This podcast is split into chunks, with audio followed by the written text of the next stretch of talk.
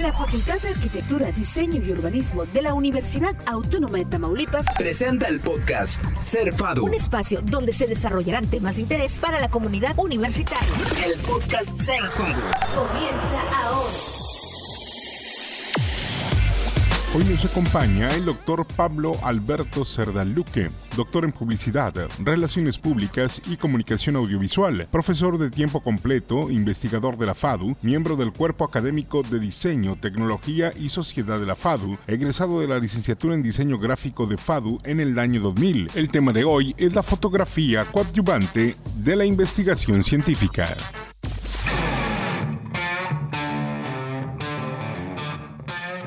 ¿Qué tal? ¿Cómo están amigos del podcast Ser Fadu? Estamos ahora con el doctor Pablo Cerdaluque, que nos va a hablar acerca de la fotografía coadyuvante en la investigación científica. Doctor, bienvenido. Hola, ¿qué tal? Muchas gracias por, por la invitación y, y, quisiera aprovechar esta oportunidad para felicitarlos por, por esta actividad que se está realizando aquí en la FADU, que ya he escuchado todos los podcasts que tienen y están muy, muy interesantes y creo que en beneficio tanto de los alumnos como de los profesores eh, se ve eh, beneficiado el conocimiento de alguna manera. Muchísimas gracias, doctor. Este es un esfuerzo que hace la Universidad Autónoma de Tamaulipas a través de la Facultad de Arquitectura, Diseño y Urbanismo para que sus maestros, para que sus investigadores den a conocer el trabajo que realizan eh, y bueno, pues eh, también para que los alumnos se den cuenta de la calidad de catedráticos que tenemos. Muy bien, muchas gracias. Vamos a entrar de lleno a nuestro tema de podcast. Platícanos, eh, doctor, de, de la fotografía, ¿cómo ayuda a la investigación? Geólogos, científicos, biólogos, arquitectos, muchísima gente utiliza la fotografía para investigación. Sí, de hecho la fotografía eh, como un ayudante de la, de la, investigación o para los investigadores eh, es la que les ayuda a de cierta manera evidenciar y a hacer que los receptores del conocimiento que, se está generando en la investigación pues tengan un panorama mayor, ¿no? Eh, es muy diferente a, a, que hagan una descripción de un sitio o de algún proceso que, que se está realizando de forma escrita a presentar una, una, fotografía en algún artículo, en algún congreso, eh, en alguna revista y este y pues ya simplemente ponen un pie de, de, la fotografía muy corto de tal vez la ubicación o lo que de, de qué trata, pero nada más. Entonces y eso tiene mucho tiempo que se ha venido trabajando con, con ella. Ahorita pues la, la, la evolución y la tecnología pues ha beneficiado en mucho a la ciencia en ese sentido por la cantidad de fotos que, que, que se pueden obtener tanto micro, macro, eh, vaya a través de microscopios, a través de, de diferentes dispositivos para, para, cómo se, para poder captar imágenes que tal vez el ojo humano no, no tenga la capacidad de ver. La parte de la, de la astrofotografía, que es la que nos ha dado a conocer actualmente la NASA con una cantidad de, de descubrimientos. Y, y, en eso es lo que, lo que aporta o apoya mucho a los investigadores a, a poder divulgar el conocimiento. Hay diferentes ramas del, del, del conocimiento que utilizan ese, esa, esas imágenes para cuestiones de investigación, para ubicación de algún elemento de la naturaleza o de, de la fauna que, que o de están, la corteza terrestre o la corteza terrestre también los geólogos este y también bueno pues dentro de la de la diferentes disciplinas del, del conocimiento están lo, los eh, cartógrafos eh. Nos, nos, acabas de enseñar eh, un material impresionante en el cual, este, pues obviamente por ser podcast no lo podemos ver, pero sí lo podemos describir eh, y que está en Tamaulipas y que es la Universidad Autónoma de Tamaulipas y que es la Facultad de Arquitectura la que está involucrada en estas investigaciones. Eh, ¿Nos puedes platicar acerca de eso? Sí, de hecho es un proyecto que lleva por nombre diagnóstico y pros prospectiva sobre las condiciones socioecológicas imperantes en la región mezcalera de la Sierra de San Carlos, aquí en Tamaulipas. Y bueno, pues la parte de, que la FADO está eh, trabajando, porque somos varios cuerpos de investigación de, Ciudad Victoria, está la Autónoma de Nuevo León con el Instituto de Geología, está el Politécnico también involucrado en este proyecto de investigación. Ahorita se acaban de sumar otros cuerpos de investigación también por los resultados que se están dando. De hecho, hay un cuerpo de investigación de, la Facultad de Turismo de, de Victoria. Y bueno, pues aquí la participación, por ejemplo, de la FADO en este caso, pues es documentar todo, todo, todas las actividades que se llevan a cabo por las diferentes disciplinas que, que están involucradas en, en, este proyecto para, bueno, más adelante compartirles esas fotos a, a, los doctores que, que, están en el proyecto para sus congresos, para sus artículos, para generar memorias. De hecho, las fotografías que, que les mostré hace un momento sobre la Sierra de San Carlos ya nos pidieron que las registraran y, y, todo eso porque son eh, patrimonio de la universidad y van a hacer un libro de todas esas fotografías para compartirlo. Y bueno, esa es la, la parte donde nos involucramos. Hay un proceso, no es ir y tomarla, eh, es un proceso que, bueno, nos ha llevado alrededor de 5 o 6 años de, de, estar haciendo pruebas, experimentos y, cosas por el estilo con, con la fotografía eh, para poder más o menos ubicarnos en, en alturas, distancias, tiempos, condiciones climáticas y posición geográfica. Posición geográfica, todo tipo de cosas que, bueno, eh, a final de cuentas es, es conocimiento, es, eh, que es, bueno, es conocimiento que aprovechan otras disciplinas. De hecho, eh, el fin de semana me invitaron a, participar con otro cuerpo académico de la Facultad de Ingeniería. Vamos a, ir a navegar por las por toda la parte del, de aquí del, de los ríos. Que, ¿Del río Tamesí? El río Tamesí, todo, todo eso para, para ver si quieren documentar muchas, muchas cuestiones que están ahí. Y pues esto, vaya, es muy interesante porque aparte del de, conocimiento que, que nosotros, los diseñadores, adquirimos desde la, desde la licenciatura, eh, se adquiere un conocimiento, eh, vamos a decir, extra, porque tienes que hablar con los doctores, con los otros investigadores y tienen ellos que compartirte sus inquietudes para que tú eh, hagas la planeación de, de las tomas que, que, vas a hacer. Tienes que entrevistar a la gente de, de los diferentes lugares que hemos visitado en, en toda esa zona de, de la Sierra Chiquita de, San Carlos. Y, este, y bueno, aprendes mucho más estando en, como un trabajo de campo. Y, este, y bueno, ese conocimiento lo llevamos a las aulas a la hora de, impartir cátedras en, en, diferentes eh, cuestiones. No simplemente, el, el por ejemplo, las materias que yo imparto aquí en la, facultad no tienen que ver con la fotografía, pero eh, sí tienen que ver con los procesos o con las metodologías. Entonces, yo les comparto mis experiencias en, cómo planeamos, cómo hacemos los scouting en las zonas, cómo preparo el equipo, cómo todo, todo ese proceso para que eh, pues ellos lo, a la hora de trabajar o a la hora de ejercer profesionalmente, eh, pues también lo consideren, porque pues de ahí va a depender mucho su trabajo, su ingreso y tal vez lleguen a mantener familia. Aparte que eso sería un complemento profesional, ¿no? Para, para poder... Es, es, muy interesante. De hecho, eh, acabamos de ir este fin de semana a a San Carlos a recoger unas muestras en, en, una zona que se llama San Nicolás, en un ejido que se llama San Nicolás, para un cuerpo académico de aquí de la facultad que va a hacer una investigación del, de los componentes de la Tierra y ese, eh, ese tipo de cosas y ya se involucró una alumna de arquitectura que va a trabajar una tesis que va a tener que ver con la arquitectura de, la, de, de, San Carlos, del municipio, que pues fue capital del estado cuando era el Nuevo Santander, fue ahí el, el, la primera, el,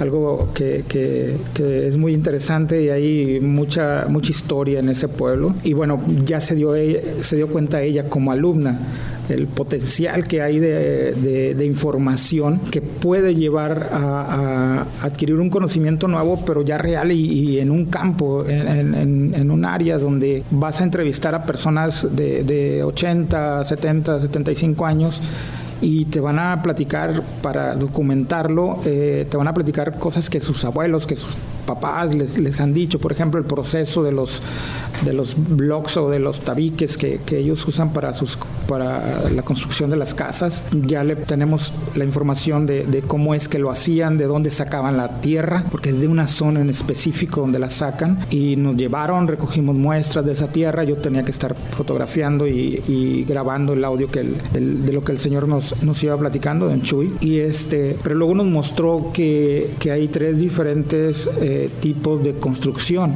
Ah, uno que le llaman con, con sillar, que eran bloques de piedra que cortaban y los iban eh, poniendo para, para armar la, la, vivienda. Y luego hay otras que son de laja, pero es una laja que ponen de forma horizontal, la van apilando y eh, después utilizaron lajilla para poder llenar los huecos de esa laja y luego ya después vino los, la construcción de los, ¿cómo se llaman? Los tabiques para allá. Y es un proceso bastante interesante porque pues hay una evolución en, en en la parte de la construcción que eh, llamó la atención de los arquitectos investigadores de aquí de la FADU y pues van a, a empezar a trabajar sobre esa, sobre esa área del, del conocimiento para después compartirlo con los alumnos en las aulas. Otra área de investigación sería también la foto que nos mostraste de, de esta comunidad que vive eh, rodeada por cerros y que es muy peculiar su, su modo de, de, vivir o su modo de, de, haberse establecido alrededor de estos cerros, ¿no? La Más bien al centro, ¿no? Al centro, el, sí, la distribución carricillos, carricillos, algo así se llama el, el ejido. Y Fíjate que, que, algo muy interesante cuando se trabaja en campo es eh, la cantidad de personas que conoces y te cuentan historias como que la gente de toda esa zona tiene mucho conocimiento, la mayoría son personas mayores, los jóvenes migraron a, la frontera o a Estados Unidos a trabajar y pues quedaron los adultos y, y tienen mucho, mucho que platicar. Y es interesante poder recabar toda esa información y evidenciarla eh, de alguna forma para después compartirlo porque pues son historias y son procesos que eh, si no se documentan van a quedar en olvido, va a ser muy complicado eh, poder transmitir ese conocimiento en las aulas y, es un, es un, conocimiento que, que, tal vez como una base eh, pueda, pueda ejercer una acción positiva en, en nuestros alumnos. Ahora es eh, la, fotografía eh, de la, en, en, en, el modo de investigación. Dices, ¿cómo me va a servir? Pero eh, ya hablaste que, que este, tienes contacto con biólogos que están eh, investigando una planta endémica del de, estado que está a la, al borde de un, de un nacimiento de agua, pero que su flor da cuando esta planta se seca. Así es. Sí, ahí eh, es algo bastante interesante. Eh, la doctora Glenda del Instituto de Ecología eh, en Ciudad Victoria. En una de las visitas que hicimos, vio la planta y le llamó mucho la atención y este, pues recogió una muestra y bueno, pues se la llevó al instituto, lo analizaron varios biólogos, la metieron a un banco de imágenes y de datos y se dieron cuenta que no había un registro de esa planta. Entonces ellos tienen que eh, evidenciar por, por ciclos, eh, ¿cómo se llama? Pues todo el proceso de nacimiento y eh, vida y muerte de la planta y este, para poder eh, en determinado momento hacer el registro a nivel mundial de esa, de, de, esa planta. Y bueno, pues ya ellos van a escribir artículos, nos pueden llegar a sacar un libro so, sobre esa información. Y bueno, pues he tenido la fortuna de, de acompañarlos en esas etapas y, y, este, y pues de aprender de lo que ellos me dicen, porque me explican qué es lo que necesitan de la imagen para, bueno, pues capturarla, porque es la evidencia para ellos que, que les van a, a mostrar a, a, a, sus colegas, ¿no? En los diferentes congresos a los que, a los que asisten o en los diferentes artículos donde publiquen, en revistas y eso. Entonces es algo que, que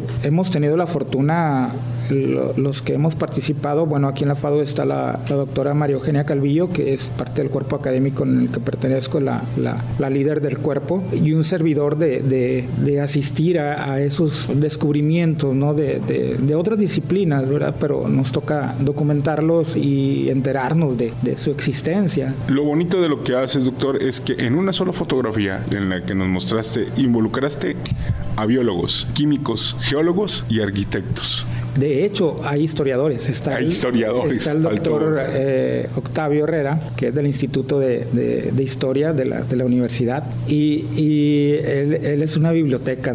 Cuando vamos a, a, a diferentes ejidos, donde, eh, por ejemplo, la Gavia, que platicamos hace un momento de él, él me platicó toda la historia de, de la, de la construcción que tienen ahí, que fue el casco de una hacienda, y pues también pues tenemos que evidenciar el deterioro, la, el vandalismo, porque hay muchas cosas que, que, han vandalizado. Y de repente también la ignorancia de, algunos, sí, de algunas personas, ¿no? Que, como dices, que pintaron ahí. Eso, eso es, es algo que, que pues cuesta creer que, que, exista gente que no valore la historia del Estado, pero es por lo mismo, porque pues son zonas que no son tan explotadas, vamos a decirlo de alguna manera, eh, en cuestión tanto de conocimiento como en cuestión turística, eh, y hay mucho de, eh, bueno, tanto que yo, no sé si han escuchado de la picota. Bueno, yo recuerdo en la primaria que era el baile de la picota. Pues cuando empecé a ir a San Carlos, ahí la música tradicional es la picota. Y es la música, no es la canción como tal. Y yo siempre pensé que, el, que la picota era una canción. Entonces, eh, ahí vayan, ese, eso es lo que, que, que, vamos descubriendo, ¿no? Tambor y clarinete. Nada más. Nos tocó ir a documentar el, el festival festejo del santo patrón de San Carlos, en San Carlos Borromeo, que fue el 4 de noviembre. Y pues bueno, pues ahí entrevistamos a, varias personas eh, ya mayores de cómo ha ido evolucionando ese festejo. Y pues sí es, es sorprendente porque pues ya tienen el temor que en determinado momento eh, va a ir a menos por cuestiones de generaciones. Las generaciones actuales están migrando de, de, esa zona por cuestiones de trabajo y, este, y pues las mayores son los que se encargan de, ¿cómo se llama?, de seguir con esas tradiciones. Y fue, creo que fue uno de los, de, de las visitas más, eh, vamos a decirlo, duras o críticas que hemos tenido porque eh, en esa ocasión llegamos alrededor de las 11 de la noche a San Carlos y la misa empezaba a las 5 de la mañana y teníamos que estar a las 4 y media de la mañana fuera de la iglesia para empezar a acomodar las cosas, ver cómo se iban a acomodar la, gente, por dónde iban a, sacar el, al santo para la peregrinación, irnos con la peregrinación grabando y, y tomando fotos. Y aparte estábamos alrededor de 4 grados de temperatura, estaba lloviznando también fue muy, muy difícil eh, eh, ese, ese momento. También, vayan, nos ha tocado fríos extremos, nos ha tocado calores extremos, como el de este fin de semana, de 43 grados por la zona de, de, Burgos, pero pues hay que ir y hay que hacerlo. Y aparte que nos gusta, porque cada viaje que hacemos eh, aprendemos, aprendemos algo nuevo que después me gusta platicárselos a mis alumnos. Desafortunadamente hay fotografías que no puedo compartir, que no, que no, no tengo la oportunidad de, difundirlas por, por, trámites de derechos de autor y, eh, que son pertenecen a la, universidad y hay que hacer un registro, entonces hasta que no estén registradas no se pueden eh, compartir. Pero hay otras que sí y son las que pues les muestro y les platico todo el proceso que, se llevó para poder lograr esa foto y este para que ellos lo vayan tomando en cuenta eh, en su trabajo. Sí, porque vemos el resultado final que es una foto espectacular, una panorámica que parece una pintura, pero lo que tú viviste para poder llegar al punto, para subir el dron y tomar esa fotografía en horario, en temperatura, en ubicación geográfica, en, luchar también contra el viento, es, es, este, es de reconocerse. Y, siento que, doctor, esa es la pasión y lo que transmites a tus alumnos que deberían de valorar todo lo que hacen. Muchas gracias. Fíjate que esa fotografía, aparte de todo lo que acabas de mencionar, hubo un detalle que fue el que más trabajo nos costó. Y fue conseguir el permiso de entrar al rancho de donde íbamos a caminar, donde íbamos a subir al, cerro, porque el, dueño del rancho no le gusta dejar entrar a la gente porque ya eh, ha tenido diferentes eh, problemas y este y no nos dejaba entrar, no nos permitía, le explicamos el proyecto, platicamos con él, eh, en la primera ocasión nos mandó a una, a una zona que era fuera de su rancho, donde están unas torres, de, telefonía celular y que de ahí podíamos volar y de que ahí podíamos ver, pero no nos, no nos convencía porque nos hacían falta más cerros, como son, es la sierra chiquita, son una cantidad enorme de cerros, nos hacía falta. Y sabíamos que desde la ubicación de, del rancho de, del, señor que, que, les comento, lo podíamos lograr. Entonces fue un proceso que, que nos llevó dos días el, el convencerlo, de hecho fuimos a, a otro rancho que tiene él, él a, platicar y le mostramos los mapas que habían hecho los, el cartógrafo y la, bióloga, cómo estábamos ubicando los diferentes cerros. Eh, estaban haciendo un, un censo con los diferentes propietarios para ver si los cerros en los nombres estaban bien y la ubicación estaba bien. Y el señor empezó a darse cuenta que pues realmente lo que estábamos haciendo era trabajar, no, no teníamos ninguna, ninguna mala intención, hasta que aceptó, nos, nos permitió accesar, de hecho lo invitamos para que viera cuál era el proceso de lo que hacíamos. Y sí nos advirtió que íbamos a caminar bastante porque había que subir a pie cerca de 500 metros más o menos. Y es entre piedras, no, no hay un sendero así arreglado algo. Y, este, y pues aún así nos animamos y, eh, pues ya que estuvimos en, en, el rancho del Señor, pues ya le empezamos a, platicar más cosas del proyecto, se interesó mucho, de hecho yo tengo contacto con él por WhatsApp, le regalé una foto muy parecida a la que, a la que vieron, no es esa, es de otro ángulo, porque pues en agradecimiento ¿no? de que nos había dado la oportunidad de, de haber accesado a, a, su terreno. Y el Señor pues agarró mucho más confianza y me, me empezó a mandar mensajes para otras ideas de, que tenía y que conocía campos de, agaves y que pueden salir unas fotos maravillosas. entonces, pues ahí creo que, es algo que, como les comento a mis alumnos, a veces el, platicar con el cliente, el ganarse su confianza, el, demostrarle que, sabemos hacer y, aprendimos y, somos gente que, respetamos tanto sus decisiones, sus costumbres, sus ideologías, este, pues abre muchas puertas. Y este fue un ejemplo ejemplo de ello. Tu mensaje para aquellos jóvenes que están escuchando el podcast y que decidieran en algún momento inclinarse por la fotografía de investigación? Bueno, eh, el primero sería acercarse a los investigadores de la FADO, el involucrarse a la investigación, el, el perderle el miedo a la investigación y creo que, que, todos de alguna forma somos investigadores. A veces no nos damos cuenta porque mm, vemos algún fenómeno, vemos, a, por ejemplo, algo que, que está surgiendo en tecnología, algo que está surgiendo, no sé, a lo mejor en, alguna moda, en, algún comportamiento, y nos surgen preguntas, eh, ¿cómo es que, pasa esto? ¿Cómo es que lo hacen? ¿Cómo, cómo logran? Por ejemplo, la, fotografía de 720 grados o la fotografía inmersiva, yo me, me involucré en ella por una pregunta, por una curiosidad. En aquel tiempo, me acuerdo, estaba el, un celular, el Galaxy S6, que funcionaba con los eh, lentes de realidad virtual de Samsung que también acababan de salir y tuve la oportunidad de comprarlos y ya cuando vi lo que, lo que se podía hacer, pues la primera pregunta que me hice fue cómo lo hace. Fue la primera pregunta que me hice, ¿cómo logran hacer esto? Y me puse a investigar cómo es que lo hacen. E investigar tipos de cámaras, investigar eh, software, investigar todo, todo lo que tuviera que ver con esa fotografía. Eh, compré pues cámaras, empecé con cámaras muy económicas y pues nada más tenían un solo lente. Después me di cuenta que para tomar una fotografía envolvente con una cámara y lente pues era un proceso más largo. Compré otra igualita y junté las dos cámaras, ya tenía un lente de cada lado. Mm, diseñé un, aparato, un dispositivo donde pudiera montar las dos para que no hubiera problemas a la hora de unir las fotografías, que se le llama coserlas. Ya después junté dinero y me compré ya una cámara de dos lentes, pero seguí investigando sobre cámaras. Me di cuenta que había cámaras de tres lentes, de cuatro multilentes, multicámaras y todas tienen una razón de ser. ¿Por qué? Porque las cámaras de dos lentes tienen un problema. Dependiendo el lugar donde estés tomando la foto, dependiendo la ubicación del sol, un lado te puede salir más oscuro que el otro y ves una línea eh, eh, en la parte del cielo o del interior, si, es de, interior la fotografía. Entonces, para eso ya eh, utilizas una cámara de tres lentes porque ya empiezan a, difuminar esas líneas de cosido. La de cuatro lentes, pues con mucho más razón. Y luego las cámaras multilentes, pues por lo regular tienen un, angular muy corto, por eso usan más, pero aprovechan la calidad de la imagen, es mayor, entonces tienen mucho más detalle, puedes acercarte más a, lo que es fotografiado, pero tenían una desventaja que es muy complejo transportarlas. Eh, vaya, ahí...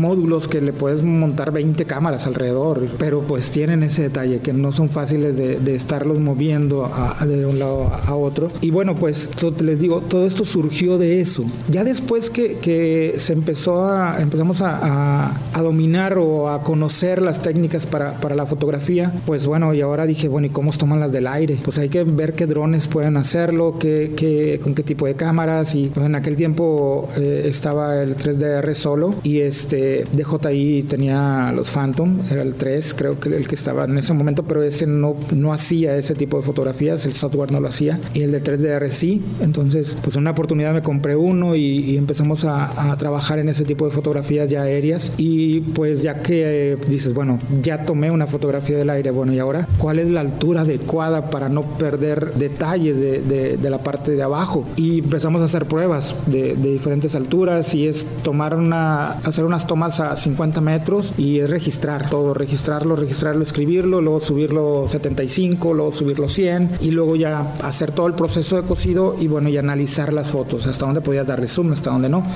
Y eso ya nos iba dando una idea qué, altura era la, adecuada de acuerdo al objetivo que se tuviera. Y, este, y bueno, ya empezaron a, salir más drones con, con esa DJI, eh, integró ya ese, ese proceso, mejoró sus cámaras, 3DR se descontinuó, hubo problemas ahí con el, con el propietario, que de hecho era un mexicano, un chico mexicano, y, este, y bueno, pues nos fuimos por ese lado. Ya que, que conocimos toda la parte de la fotografía inmersiva, nos, nos generó una inquietud de para que la pudiéramos utilizar. En una ocasión, mis hijos, bueno, mi hija en particular, le costaba mucho trabajo aprenderse los nombres de, los municipios del estado de Tamaulipas. Mi esposa y yo empezamos, bueno, y si, las, y si hiciéramos recorridos virtuales de las ciudades para que los niños, aparte de aprenderse el nombre, la conocieran sin necesidad de salir del, del aula. Y ahí empezamos a trabajar con los recorridos virtuales. Hicimos uno del centro de Tampico, ahí se involucraron varios alumnos eh, de un programa que se llama el programa Delfín, que es eh, invitar a, estudiantes a, participar con investigadores en un mes de, estancia. Y, este, y empezamos a hacer recorridos en la playa, recorridos en, el centro de Tampico. Y este, luego eh, cuando hacían aquí el Día del, el día del Investigador que venían niños, empezamos a, hacer pruebas con ellos, a, compartirles lo que, los, los, recorridos. Y nos dimos cuenta eh, en, esa, en esos eventos, en esas actividades, que había un factor que no habíamos considerado que eran las gafas. Compramos alrededor de 10 tipos diferentes de gafas de realidad virtual para que los niños los utilizaran, pero hubo niños que les generó fobia, hubo niños que usaban lentes, no se las podían poner, hubo niños que, ¿cómo se llama? Se les hacían pesados, porque aparte pues tenías que ponerle el celular. Y aparte, platicando con las maestras que los acompañaban, nos decían, nunca nos van a comprar un celular, nunca nos van a comprar una. Es más fácil tener computadoras que tener eh, gafas de realidad virtual en una primaria entonces nos enfocamos ya a la parte de, llevarlo más a, los ordenadores, a las computadoras, porque el niño pudiera ingresar a centro de cómputo y pues conocer alguna zona en particular. Y, este, y bueno, pues ahí fue donde otros investigadores, como participábamos en, ese, en esos eventos, pues nos invitaron a participar con ellos para, para hacer recorridos de, de, por ejemplo, en este caso del proyecto que les mencioné, pues de San Carlos, tenemos un recorrido de San Carlos eh, acabo de tomar las fotografías para el recorrido de San Nicolás, que, es un pueblo muy bonito, y, este, y vamos a trabajar en ello, vamos a, empezar a trabajar en ello. Pero no quedamos ahí, e, eso es lo que voy, o sea, es la curiosidad, es el querer conocer más. Yo decía, bueno, ¿cuál es la diferencia de mostrarle a un niño una fotografía común a mostrarle una fotografía envolvente de 720 grados? El resultado que nos dio eh, esa, esa investigación fue que la fotografía de 720 grados multiplica por 6 el conocimiento. ¿Por qué? Hicimos la prueba con el centro de Tampico, porque pusimos la cámara enfrente del Palacio Municipal y hicimos una toma, que era parte del recorrido del centro. Y cuando pusimos la, hicimos las encuestas con los niños, les decíamos, a ver, ¿qué estaba enfrente del Palacio Municipal? El kiosco. Y si volteaba al lado derecho, ¿qué veía? Ah, la catedral. Y si volteaba al lado izquierdo, ah, estaba un edificio de, de teléfonos de México y que tiene historia y no sé qué, porque toda esa información se las ponía veníamos en, el recorrido. Y este, a ver, cuando estabas enfrente de Pepito el Terrestre, ¿qué había en la parte de enfrente de Pepito el Terrestre? Ah, locales comerciales. Entonces nos dimos cuenta que con una foto el niño adquiría el conocimiento de varias cosas y no solamente el palacio municipal como tal. Entonces ahí comprobamos que, que ese tipo de fotografías multiplicaba, y te digo por seis porque realmente lo que, lo que la base de la fotografía de 720 grados o inmersiva es un cubo. Ahí es donde se montan las imágenes en un cubo. Entonces, pues son los seis lados. Puedes tener información de la parte inferior, de la parte superior, si es en interiores. Por ejemplo, tenemos tomas de la catedral de, Tampico, que ha causado muchas polémicas porque la compartimos en Facebook sobre el swasticas que, que están ahí. Y este, pero aparte, pues la gente veía que del lado izquierdo estaba determinada eh, santos, de del lado derecho había otros, hicimos unas fotos de, desde la parte donde se imparte la misa, entonces pues el conocimiento era mayor, era eh, lo que estaban la gente adquiriendo de conocimiento con esta fotografía era seis veces más que una fotografía común. Y bueno, te digo, acercarse a los investigadores de la FADU que, que tienen proyectos muy, muy interesantes, ese sería el principio, ese sería la parte de, si les gusta la fotografía, pues realmente tendrían que, que practicar, ver lo, lo, lo, que los maestros que, que, tenemos aquí en la FADU, el maestro Raimundo, el maestro Eduardo Díaz, eh, les comparten, porque es base, la verdad que es, es, es, base lo que, lo que ellos ven ahí y, este, y es tomar fotos, tomar fotos. Yo cada, cada salida que, que, hago a campo regreso con alrededor de 1.500 fotos que hay que editar y analizar y ver y luego estás viendo las fotos y te das cuenta que, ah, mira, aquí hay esto, la Facultad aquí hay lo de Arquitectura, este, Diseño y, y Urbanismo y, pues, de la, la Universidad Autónoma de Tamaulipas de presentó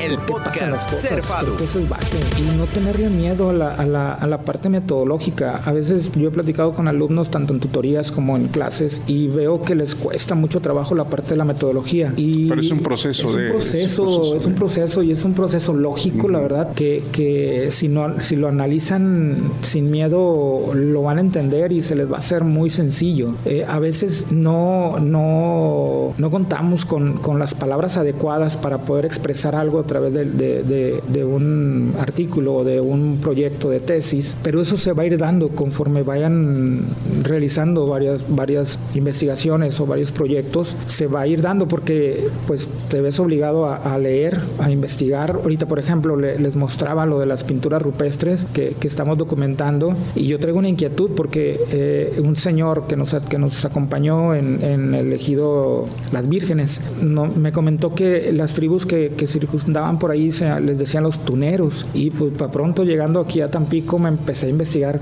sobre los tuneros, no encuentro absolutamente nada sobre ellos, pero ya vi otras tribus que, que, que habitaban aquí en la zona y pues estoy aprendiendo, o sea, es la curiosidad de saber de ellos, ¿por qué? Porque para mí el análisis de, de esas pinturas pues tiene mucho que ver con los que la hicieron, comportamiento, sé que eran cazadores, que eran nómadas y pues algo querían transmitir a través de, de, de esas pinturas. Doctor Pablo Alberto Cerda Luque, eh, doctor en publicidad, relaciones públicas y comunicación audiovisual, profesor de tiempo completo, investigador de FADU, miembro del cuerpo académico de diseño, tecnología y sociedad de la FADU, egresado de la licenciatura en diseño gráfico de la FADU en el año 2000. Un gusto tenerte aquí con nosotros, un placer y conocer a gente tan apasionada en la fotografía de investigación y me imagino en todo lo que haces. Pues no, la verdad que muchísimas gracias por, por invitarme. Eh, creo que estos espacios son muy importantes para que los alumnos sepan lo que, lo que se está haciendo en la FADU, se acerquen a los profesores investigadores, quiénes son, cuántos cuerpos académicos hay. Pues la típica, ¿no? De, de cómo comenzamos todos, ¿no? ¿En qué te puedo ayudar? De hecho, yo cuando, cuando me titulé de la licenciatura, eh, trabajé como eh, colaborador de, de, un proyecto de investigación con el doctor Rux. Recibí una beca por, por participar con él y bueno, pues es acercarte y, y pues apoyarlos, en qué les puedo servir, en qué les puedo ayudar. Me interesa, me gusta, me apasiona. Y es que no nada más es la fotografía, ¿eh? porque hay diferentes formas de poder evidenciar cualquier, varios tipos de investigación, porque puede ser la ilustración también, puede ser la, el, el, eh, ahorita que está también como una tecnología que, que está empezando a, a, a, repuntar, que es la, la impresión 3D. Eh, todo eso puede ayudar mucho a, a poder evidenciar determinado tema que, que algún investigador de, de no nada más de la FADU, de cualquier otra disciplina, te, pues esté interesado en, adquirir. Lo que sí, eh, vaya, no, no me he dado cuenta con, con, todas estas actividades que, hemos realizado y en este proyecto que, que, estamos involucrados, es que todas las disciplinas necesitan del diseño. Todas, todas, todas las disciplinas. ¿eh? De hecho, tuvimos la fortuna de, participar también como eh, en la creación de toda la imagen del Museo del Mezcal en San Carlos, porque, bueno, el, doctor Octavio, que está encargado de, vestir al, museo, pues nos conoció, trabajamos con él en, el, proyecto que, les mencioné hace un rato y pues vio que al final de cuentas nos apasiona el diseño, nos apasiona nuestro trabajo y nos dijo, quiero que ustedes me hagan toda la imagen del museo. Y bueno, pues fue hacer una serie de entrevistas con las personas de, San Carlos, a platicar con, gente mezcalera que, que se dedica a la fabricación del mezcal, hacer una captura de toda la arquitectura, ver todo, todos los elementos que nos pudieran servir para poderle